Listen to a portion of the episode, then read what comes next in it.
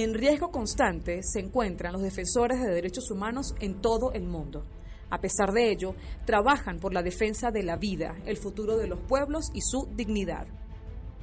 Es en el centro, para los defensores y la justicia, donde se trabaja por la defensa y protección integral de los defensores de derechos humanos, fortaleciendo sus capacidades así como también resguardando su seguridad. Es importante resaltar que los defensores de derechos humanos se exponen física, digital y psicológicamente. Estos riesgos pueden afectar a sus familias y a las organizaciones que estos representan.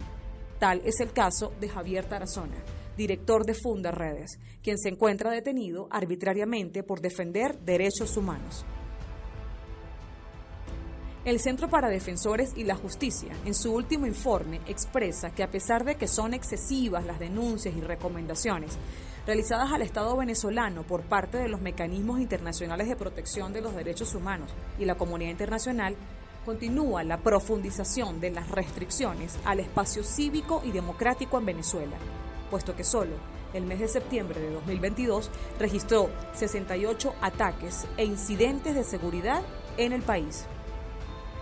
Actualmente se recurre al hostigamiento judicial en contra de defensores, abogados, periodistas y organizaciones, como forma de amenaza a fin de lograr un efecto atemorizante, según lo registra el Centro de Defensores y la Justicia en Venezuela. A pesar de esto, los defensores de derechos humanos se comprometen directamente con las comunidades, con la firme convicción de ser la voz de los que no tienen voz, Fundaredes hace el llamado al respeto y resguardo de todos los defensores del mundo. Fundaredes haciendo tejido social.